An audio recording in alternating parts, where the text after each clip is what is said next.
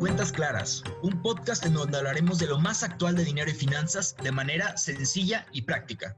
Aquí aprenderás desde ahorrar para un viaje hasta cómo financiarte para comprar un carro o una casa. La inversión que paga el mejor interés es el conocimiento. Yo soy Alex Elizondo y esto es Cuentas Claras, tu podcast de finanzas traído por Credi. Pues bueno, bienvenidos a este, el primer episodio de nuestro podcast Cuentas Claras. Es un honor para mí estar con ustedes y pues bueno, qué mejor manera de empezar el año que empezar hablando de finanzas. Todos nosotros usamos las finanzas sin saberlo muchas veces. Cuando salimos a comer, cuando queremos salir de viaje, cuando decidimos hacer una compra importante. Es un tema que no se habla y es un tema que todos deberíamos de hablar. Es por eso que hoy vengo pues a platicar un poco acerca de lo que son las finanzas y pues a lo largo de, este podcast vamos a estar hablando cada vez un poco más y profundizando en temas que pues todos usamos pero nunca hablamos de ello. Y pues por eso el día de hoy tengo a nuestro primer invitado en este podcast. Él es Raúl Califa, él es asesor de banca privada en Actinver y tiene seis años ya eh, pues participando en el mercado financiero y pues con muchísima experiencia, pues nos viene a compartir eh, todo lo que sabe. Y pues bueno, con nuestro invitado el día de hoy vamos a tocar el tema de por qué es importante hablar de finanzas. Y pues bueno, ahora más que nunca, después de haber vivido el año 2020, eh, pues un año lleno de sorpresas, eh, la contingencia que vivimos, pues todo el mundo encerrados en nuestras casas, la situación económica que hubo alrededor del mundo, pues nos deja algo dudosos, eh, de qué pueda pasar en este 2021, pero pues bueno, aquí está Raúl con nosotros. Raúl, bienvenido. Muchas gracias, Alex. Muchas gracias por la invitación. Pues fíjense que sí, pues, el, Adelante, perdón. El 2020, un año lleno de sorpresas. Yo creo que nadie nos esperábamos este, estar donde estamos, el estar usando el tapabocas, el, el no poder salir, no poder seguir con nuestras rutinas del día a día. Este, y, claro, lo que tú mencionas es muy importante. El, es, es, de suma importancia ahorita estar bien asesorados y estar conscientes del tema de las finanzas personales, este, porque creo que cada vez se vuelve más importante el, el, el estar bien administrado en, en, en, ese sentido. Yo lo veo día a día con, con mis clientes y, y, pues en lo que yo hago se refleja muy bien eso porque o sea, eh, eh, yo lo que hago es manejar el patrimonio de, de, los clientes. Entonces, hay gente que de repente llega contigo y te dice, no sé qué hacer con mi dinero, llevo tantos años teniendo el dinero solamente parado en el banco. ¿Y, y qué significa eso? O sea, eso significa prácticamente este, pues tenerlo este, guardado, parado, sin generar, ¿verdad? Y no nada más es eso, yo creo que también es el tema de administrar los gastos y, y, otras muchas cosas que involucra el saber administrar las finanzas personales, ¿verdad? Este, no sé si quieres eh, em, empezar con algún punto que, que queramos hablar. Claro, pues fíjate, ahorita que mencionas eso es súper interesante. Este, te enfocas un poquito en lo que es pues, la educación financiera. Y pues de acuerdo a los datos del INEGI, alrededor de solo el 33% de la población en México tiene conocimiento de, de, la educación financiera y pues sabe cómo, cómo manejar su, su dinero, cómo ahorrar, cómo invertir o cómo planear, ¿no? Eso es lo importante aquí, planear, eh, eh, digo, habrá gente que tenga diferente nivel de ingresos, pero así, ganes mucho, ganes poco, es importante saberte administrar para poder hacer rendir de la mejor manera ese dinero. Así es, todo se vuelve proporcional. Es importante tener una planeación para que, número uno, tus gastos no excedan a tus ingresos, ¿verdad? Y número dos, siempre tratar de ahorrar una parte. Siempre es importante tener una parte de colchón por si se viene un imprevisto. Este, o también para, pues para ponerla a generar, ¿verdad? Porque el dinero hace más dinero, a final de cuentas. Claro. Y ahorita, pues digo, ya habíamos mencionado un poquito de la situación que vivimos en el, en el año pasado, en el 2020. Y pues bueno, es ahí eh, importante hacer hincapié en, en la planeación ya que, pues, por ejemplo, el año pasado hubo 12 millones de personas que perdieron su empleo, de las cuales muchas de ellas no estaban preparadas para, para, un problema como este o para poder enfrentar gastos de un día para otro eh, sin tener un ingreso. Y pues, claro, bueno. y aparte, aparte de eso, este, es importante lo que mencionas, este, más del 60% del, del país este, cae en el régimen de empleo informal, ¿verdad? Entonces, este, es todas esas, todas esas personas, pues, estás hablando que prácticamente viven al día, ¿verdad? Entonces, todo eso, si tú lo conjugas en, un, en, un, en, un, en las industrias que México tiene, que son de servicios, de infraestructura, este, construcción, etcétera, pues fueron de las fueron de las de las industrias más afectadas por el virus. Aquí en México no tenemos el tipo de negocios como, como en otras partes del mundo que son más desarrollados, que son del área tecnológica. Este, no tenemos empresas tan grandes como eso que, que son las que se vieron beneficiadas por el tema del, del virus, ¿verdad? Entonces, ese tipo de personas que se quedaron sin trabajo no han recibido los ingresos que esperaban en el 2020 si no, si no tuvieron una, una planeación financiera adecuada, pues entonces no tuvieron colchón para aguantar todos esos meses que estuvieron cerrados o no estaban generando lo que pensaban generar este, en esos meses del año que estuvieron, que fueron los más afectados e incluso que seguimos cerrados ahorita en, muchas de esas industrias. Claro, pero también digo, hay muchos puntos negativos en esta situación que, que estamos viviendo y que vivimos el año pasado pero pues bueno, todo problema trae oportunidades, eso es un hecho. Entonces, pues igual podemos empezar a platicar cuáles son las oportunidades que ves tú. Eh, digo, entre tanta negatividad debe de haber una luz al final del túnel. Así es, mira, para empezar, nunca nos, hace mucho que no nos tocaba unas tasas de interés tan bajas en el mercado, ¿verdad? ¿A qué me refiero con tasas de interés? Lo que te paga si tú metieras dinero a la deuda de gobierno el CETE, el, lo denominado CETE paga ahorita alrededor de un 4,5%, ¿verdad? Al mismo tiempo, si tú, si tú quieres pedir, eso es lo que te pagaría si tú lo tienes invertido, menos el 1% de impuestos que te cobran sobre la deuda, estarías recibiendo alrededor del 3, 3,5 neto si tú eres la persona ahorradora. Es una, es una tasa de interés muy baja. La oportunidad está del otro lado. La oportunidad está del área del crédito. ¿Por qué? Porque si, tú, si yo me acerco a pedir un crédito, el crédito te lo dan siempre con la tasa de referencia que se llama la TIE más ciertos puntos. Entonces, si, si la TIE, por poner un ejemplo, está en 4 y te dicen que es una tasa de interés de TIE más 3, significa que tú estarías recibiendo un crédito con un interés anual de 7%, ¿verdad? No sé si me expliqué hasta ahorita. Claro, y sí, mira, vamos a platicar también un poquito, a profundizar para toda la gente que nos está escuchando, pues la tasa de interés, ¿para qué nos sirve? Además, ¿la, fija el Banco de México quién es el que la fija? Platícanos. Así es, la, fija el Banco de México. la tasa de interés va, va, va todo dependiendo del tema de la inflación. ¿Por qué? Porque el, la tasa de interés se sube o se baja para controlar el tema de la inflación. Si tú tienes una inflación baja, puedes tener una tasa de interés baja. Si la inflación se te empieza a subir, el Banco de México va a tener que subir la tasa de interés para controlar la demanda de dinero y, que se baje y que se controle así un poquito la inflación. Entonces, ahorita lo que está pasando es de que la inflación está relativamente controlada eh, por ahora y la tasa de interés está, está, baja.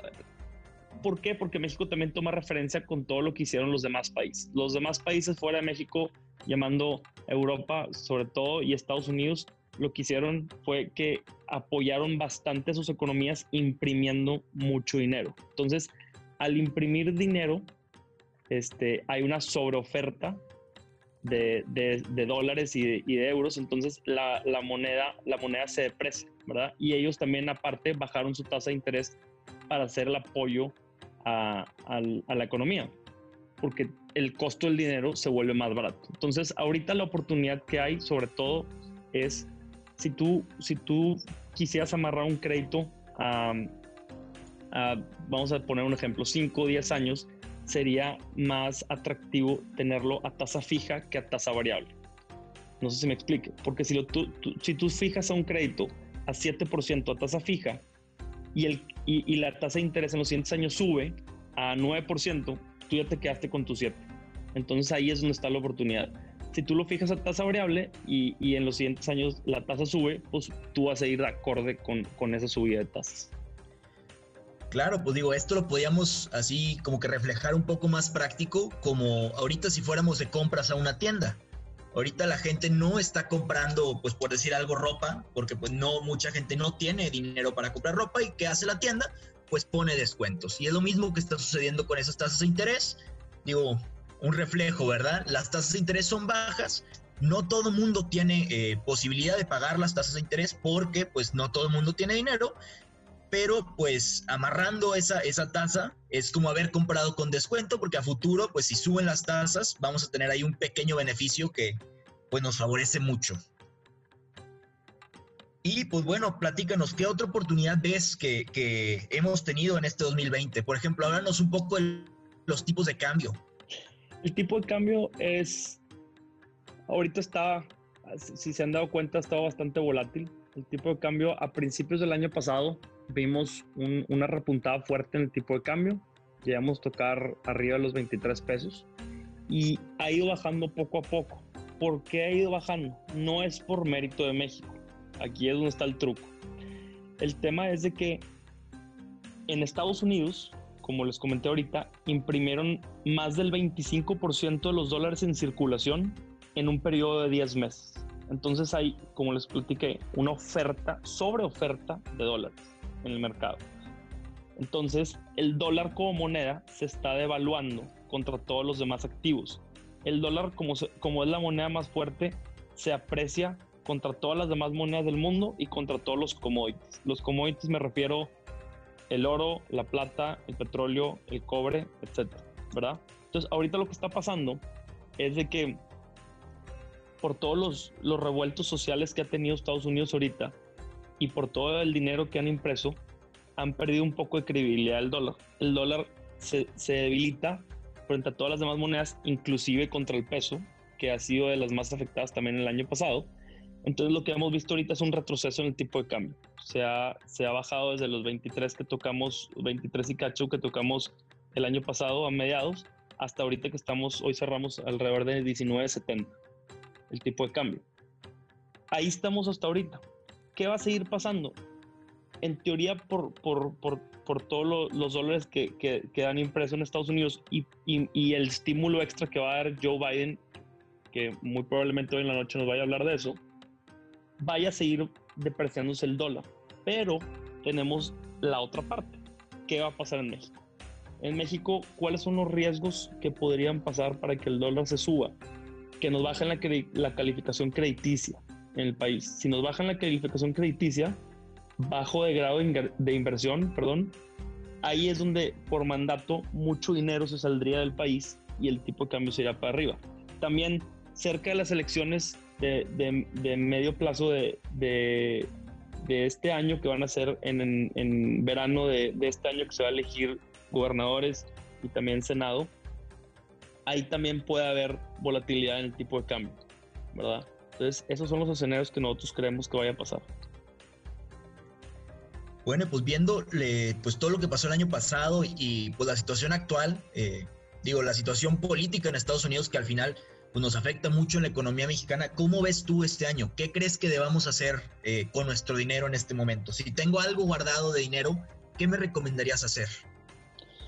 Pues mira, es una pregunta que yo creo que va dependiendo de cada perfil si eres un perfil bastante conservador, es ahorita muy, muy difícil obtener los rendimientos en renta fija que, que, obtenías en los años pasados. En los años pasados, tú estando en, en, deuda este, gubernamental, eh, generabas al del 6% y, y, en deuda corporativa estabas generando prácticamente el 8-9%. Ahorita ya es difícil conseguir esos rendimientos. Este, entonces, si eres un perfil bastante conservador, pues la deuda, la deuda de gobierno te va a pagar muy poco. Yo me metería más a, deuda corporativa este, triple A para no tener, para no tener este, temas de riesgo, porque pues, muchas compañías ahorita todavía siguen con sus balances un poco riesgosos. Este, debo triple A y, y, no irme a, a, muy largo plazo, menos de un año, ¿verdad? Y también les recomiendo mucho este, estar protegidos contra el tipo de cambio Ahorita este, alrededor de los 19.50 es un tipo de cambio atractivo que podría protegerte contra la, la, volatilidad Este, entonces, pues agarrar algunos ETFs este, de bonos corporativos eh, americanos.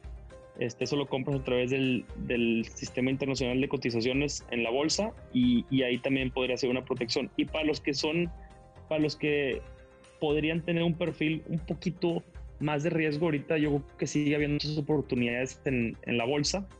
Este, las denominadas value stocks, eh, que son las, las, las denominadas, vamos a decir, este, empresas AAA de la bolsa que tienen muy buenos balances y sobre todo las que pagan dividendos son las más atractivas ahorita. Este, por lo mismo que traes un dividendo en dólares y aparte son las más rezagadas en el, en el, el, tema de la bolsa, ¿verdad? Porque las que más subieron el año pasado fueron las tecnológicas y ahorita está habiendo una rotación importante de las tecnológicas a las value stocks en estos momentos. Entonces, eso sería una buena oportunidad también. Y, y pues bueno, eso es a, a, corto, mediano plazo. Si ya vas a mucho más largo plazo, obviamente hay muchas otras oportunidades que ahorita van a empezar unas tendencias fuertes de meterse, este, que se meta mucho dinero a empresas de, de energía renovable, sobre todo con, con la entrada de Joe Biden, que es muy pro energía renovable, ¿verdad? También eh, hay oportunidades a todos los a, todas las mega trends que vienen en los siguientes años, como la inteligencia artificial, va a seguir habiendo mucho tema de, de ciberseguridad, este, carros eléctricos, como hemos visto muchas, muchas empresas de, que, que, han, que han subido mucho en, en estos últimos cinco meses de, de, ese sector y creo que va a seguir habiendo oportunidades de esas. En México, creo que los sectores que tenemos aquí son un poco más complicados este, los bancos siguen estando, hay, hay bancos que siguen estando un poco más golpeados, que pueden ser buenas oportunidades, y sobre todo las empresas de commodities, como lo que es Grupo México y otro tipo de acciones, sin mencionar nombres, este, pueden verse beneficiadas por todo, el, por todo el dinero que se han imprimido en Estados Unidos y en los demás países. Puede haber un tema inflacionario que los commodities se vean beneficiados por el tema de la inflación. Oye, súper bien, pero a ver, platícame, imagina que, tenemos aquí a alguien que nos está escuchando y quiere empezar a invertir así como, como nos dices para hacer crecer su dinero y que no esté estancado. ¿Qué tiene que hacer y con cuánto dinero puede empezar a invertir? Mira, con cuánto es una pregunta muy subjetiva porque yo no le puedo decir a alguien con cuánto, sino es qué porcentaje de tu dinero es el que vas a invertir, ¿verdad? Porque cada quien tiene diferentes montos, entonces es importante decir porcentajes, ¿verdad? Entonces, se puede empezar con lo que tú quieras este, la cuenta, una cuenta de, banco de inversión, se puede, puedes encontrar maneras de, empezar desde 5 o 10 mil pesos, ¿verdad? Entonces, lo importante es tú organizarte para y ser disciplinado para que todos los meses, es decir, voy a ahorrar y, e invertir cierto porcentaje de mis ingresos, ¿verdad? Porque si no, llega algo y te lo gastas. ¿verdad? Entonces el chiste es decir, ¿sabes qué? El 15, 20, 30% de mis ingresos siempre los voy a destinar a inversión, para que ese dinero haga más dinero. Ahora, ¿en qué invertir? Pues como te digo, es dependiendo del perfil de riesgo. Este, a mí me gusta tener una parte de mi dinero diversificada, una parte en dólares, otra parte en acciones y otra parte en, en, en renta fija, ¿verdad? Es, es, lo que me gusta a mí. Yo, yo lo que hago en Actinver son portafolios a la medida y yo escucho las necesidades y, y, los perfiles de riesgo del cliente y yo les hago el portafolio. Entonces ahí sería muy subjetivo decirte este, exactamente en qué invertir porque cada persona tiene diferentes perfiles. Pero yo lo que creo es que lo importante es empezar, dar el paso a la educación financiera, decir, déjame abro mi, horizonte de inversión, de tenerlo en el banco, que estás perdiendo poder adquisitivo. Al, al, decir perder poder adquisitivo, me refiero a que tu dinero está generando menos de lo que la inflación está subiendo. Por poner un ejemplo, si, un, si una Coca-Cola vale 100 pesos en el 2021 y hay una inflación del 5%, el siguiente año la Coca-Cola va a valer 105 pesos pero si tú al tenerlo en el banco solo generaste el 3, entonces tú vas a tener 103 pesos, no te va a alcanzar comprarte esa Coca-Cola. Entonces tú siempre tienes que ganarle a esa inflación para que no pierdas por adquisitivo. Y si tú lo tienes ahorita en el banco, estás haciendo eso. Entonces tú tienes que encontrar maneras de poderle ganar a la inflación para de perdido ir acorde a que te alcancen las mismas cosas que el año pasado. ¿Verdad? Claro. pues qué interesante esto que nos platicas y pues bueno, mucha gente pensaría que para empezar a invertir, eh, así como nos platicas, sería necesario tener pues millones de pesos o, cantidades bastante grandes, pero pues digo, nos dices que con 5 o 10 mil pesos se puede empezar a, a invertir eh, pues de una manera bastante sencilla. Entonces, pues bueno, qué mejor que acercarnos a, gente calificada como Raúl eh, ahí en Actimer para que nos asesore, eh, para poder comenzar con nuestra vida pues de educación financiera y, hacer crecer nuestro dinero. pero bueno, Raúl, pues muchas gracias por estar el día de hoy con nosotros. La verdad es un gusto tenerte aquí en el programa y pues espero poderte tener aquí pronto en las próximas semanas eh, compartiendo más de, tus conocimientos y experiencia eh, para hablar de más temas interesantes de finanzas. Pues muchas gracias a todos ustedes que nos están escuchando eh, y pues bueno, el día de hoy como comentario pues estamos cada quien desde su casa por la situación de la contingencia, pues grabando por medio de Zoom. sabemos que igual la calidad del audio no es la mejor, pero pues esperamos ya en las próximas semanas que pues aligere un poco la situación que estamos viviendo, pues podernos juntar físicamente para poder grabar pues este podcast y estar compartiendo con ustedes pues más información de su interés en el mundo financiero. Muchas gracias. si quieres despedirte. Gracias por la invitación. Estoy a la orden para lo que necesiten y espero volver a estar ahí con ustedes para seguir hablando de temas interesantes. Claro, pues muchísimas gracias y pues gracias a todos que están escuchando. Nos vemos la próxima semana.